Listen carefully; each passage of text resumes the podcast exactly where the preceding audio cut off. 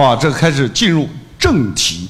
我把产品盈利和品牌盈利跟大家讲讲完了，你觉得蛮好，但是最后得出一句话，那是标配，你必须要做的。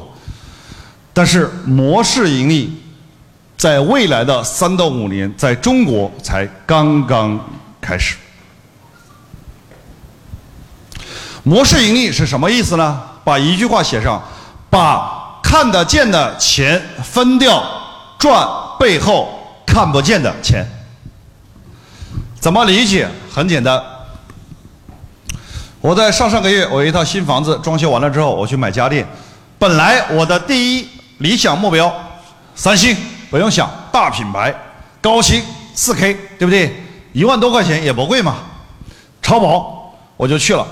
去了之后逛了一个多小时，结果回家的时候我没有买三星，我花了三千九百九十九块钱买了一个品牌回家了。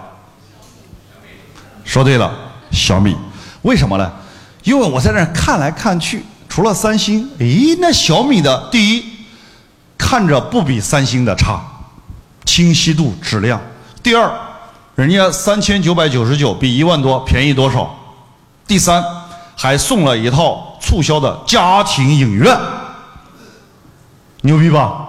我一算账，妈这玩意儿他肯定没钱赚，不算绝对没钱赚。那我就在想，这小米没钱赚，为啥干的这个事儿？我就为了研究，就把它给整回家了。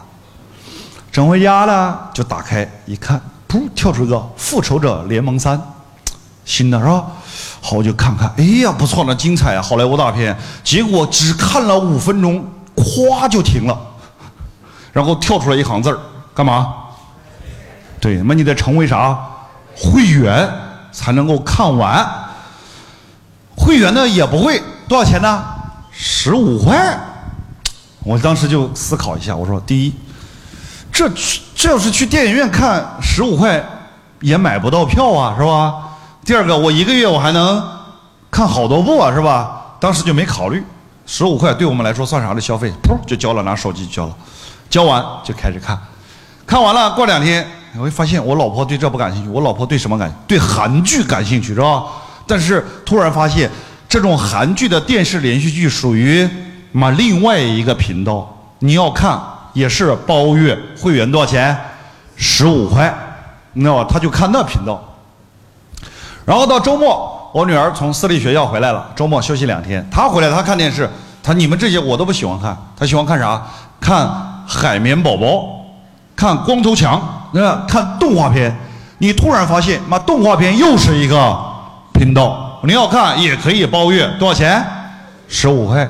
哎，后来我们一发现，一家三口，突突突突嘛，交了四十五块钱，是吧？虽然四十五块钱对我们来说不算什么，但是我在想，交了四十五块钱，我就慢慢研究。然后每天你会发现，不管是小米的电视还是小米的手机，它有没有经常会蹦出一些什么广告？有没有？有没有？它会蹦出广告，而且它蹦出的广告，你放心，绝对让你看了之后就有冲动购买的欲望。为啥？小米的产品我反复研究了，只要你看上的，你放心大胆的买。为什么？第一，品质好；第二，什么？便宜到极致，就这。所以说呢，隔个几天我突买个充电宝，是吧？隔个几天，噗，我买了个空气净化器。咦，隔几天买样东西，隔几天买样东西，你知道吧？后来过了几个月，我就研究，我说。我不是买了一个小米电视机回家，我是买了一个小米牌 POS 机回家。妈，没事就刷点钱，没事就刷点钱，是吧？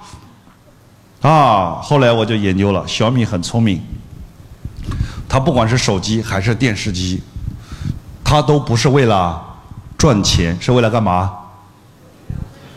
啊？来写上这句话，这句话写上。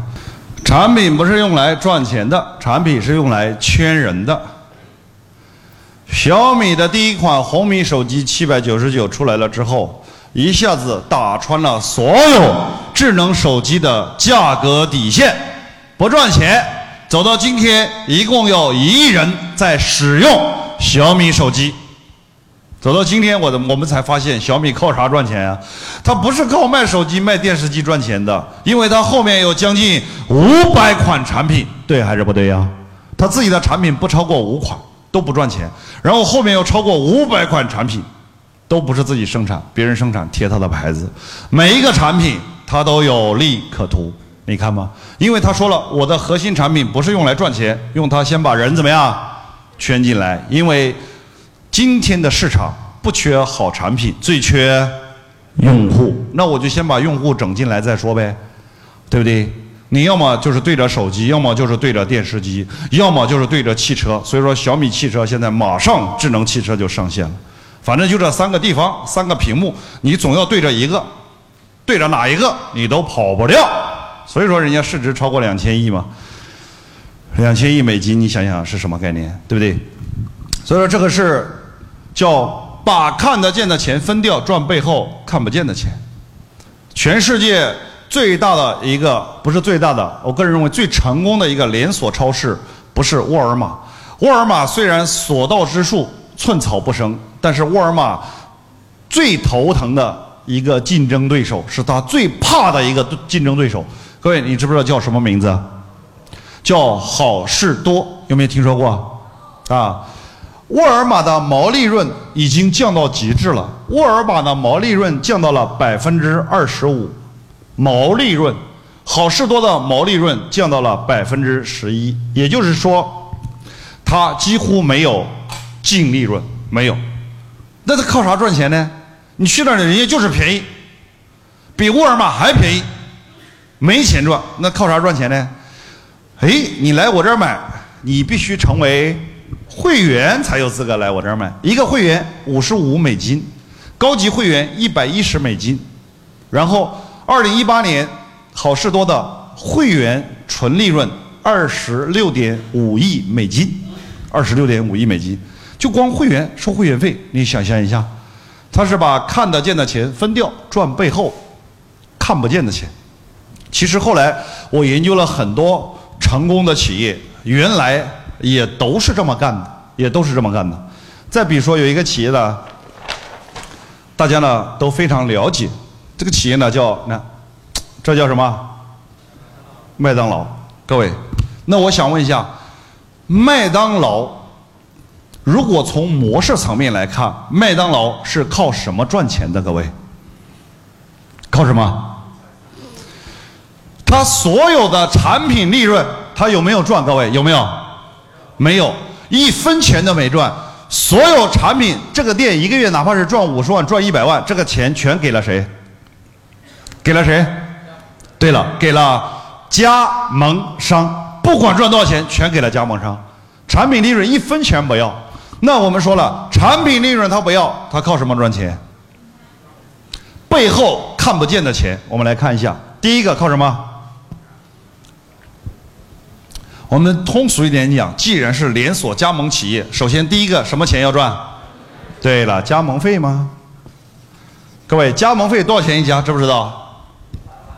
对，他是这样，他是自己投资三百万，把这个店搞起来，正常运营了，然后八百万卖给你，赚多少钱？五百万。其实加盟费就是多少？五百万。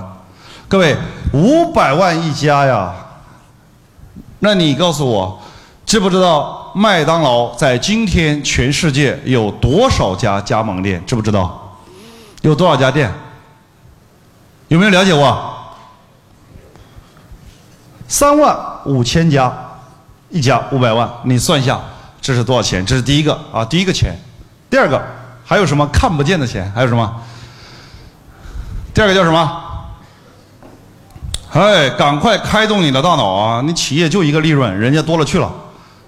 第二叫什么？其实麦当劳老板自己都说了，我们不是干快餐的，我们是全美最大的房地产公司，知道吧？房地产公司啥意思吧？他这个麦当劳嘞，他因为他特殊的这个店面属性，他走到哪里能不能为那个地方带来人气？可以还是不可以啊？可以带来人气，于是呢，很多的好的地方呢，第一，有些地方根本都不要他的租金，都让他入住的，有没有？万达一开始，麦当劳、肯德基都不要租金的，为什么？是希望麦当劳、肯德基去了能够给万达带来什么流量啊？就很多地方人气不旺的，那我麦当劳我免费给你用了，你想想，好，麦当劳。别人是把这个地方免费给麦当劳总部用了，麦当劳总部要不要收加盟商的租金？要不要收？肯定要收，这是第一个。第二个，麦当劳一般到任何地方，它那个地方的人气都会比较旺，所以说总部很聪明，他就把它整成了一个地产，啥意思？就是在还没有开业之前，所有的店就把周边能买的全部买了，他们不差钱；能租的全部租了，就把这个店周周边的，他知道只要麦当劳一开业，人气只要一旺，周边的房价肯定会怎么样？肯定会涨，租金肯定会怎么样？肯定会涨吧。所以他一开业，人气一旺，全部转手啪租出去。也就是麦当劳只要在这一天。他就干赚了周边所有物业的差价，干赚。所以呢，它是全美最大的房地产公司，全美最大的房地产公司。第三个，还有什么看不见的钱？有没有？还有什么？培训呢？培训那就是加盟费的。你收人家五百万，你还不培训，那怎么行呢？对不对呀？还有什么？你看，我有个大哥呢，叫唐少辉，他在山西、陕西、河南、河北、山东呢，有四十多万亩的土地，专门给麦当劳送啥呢？青菜、土豆，就送这些东西，啊，就送配送青菜。你觉得跟麦当劳配送青菜，你觉得有没有钱赚？有没有？生意很稳定啊，人家也不差钱。但是呢，他所有的核心供货商，麦当劳呢，都要占个百分之三十左右的股份。嘿 嘿，你。啊，占个百分之三十左右的股份，啊，第一个叫强强联合，第二个他知道你有钱赚，怎么也得搞一点，是不是这样？但是你也愿意被他搞，为啥嘞？他占了你的股份，他就让你长期给他供菜，那你有钱赚，也可以啊，对不对呀？但是你看，他又又搞一个利润点，第三个赚钱，第四个靠什么赚钱？一个一个给大家看，第四个靠什么？啊？来，我们来算一笔账啊！你觉得还可乐那产品的钱全给了谁了？给了加盟商了，他没赚，知道吧？一个麦当劳的一个店，你觉得一天的流水大概多少钱？就你们认为大概多少钱？啊？平均五万？你开国际玩笑？五万他早倒闭了。大概多少钱？我就不说多了，我给他按最便宜的十万，你来算一下，你就知道了。十万，一天多少家店？三万五千家店，一个月三十天，一年十二个月。各位，你把这个算算一下，你就知道它的现金流有多大了。做连锁加盟的第一原则就是钱要到哪里？要到总部。你不到总部，跟你玩啥呀？玩？是不是这样？你不到总部，钱不到总部，跟你玩啥呀？想都不用想，干连锁加盟，第一个就是一定要钱啊！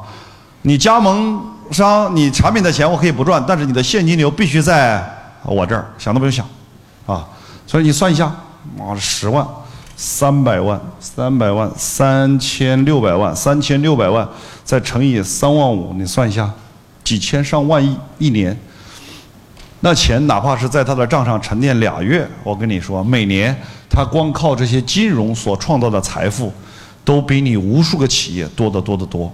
那这才是他真正赚钱的核心呢。那比银行还有钱，你想想，你银行才多少钱呢？人家上千亿、上万亿的流水是什么概念？对不对？这是第四个，第五个呢？各位，他发行的股票，在未来的资本市场。能不能也赚点钱？可不可以？可以的。你看，他是把看得见的钱全部分给了加盟商，但是那是最小的钱，后面的大钱全部都自己赚了。同意还是不同意？你看，小小的一个麦当劳，这叫什么？这就叫模式盈利，也叫隐形盈利。也就是我们所有你外面看得见的钱我不要了，但是我赚背后看不见的大钱，而且一个。比一个大。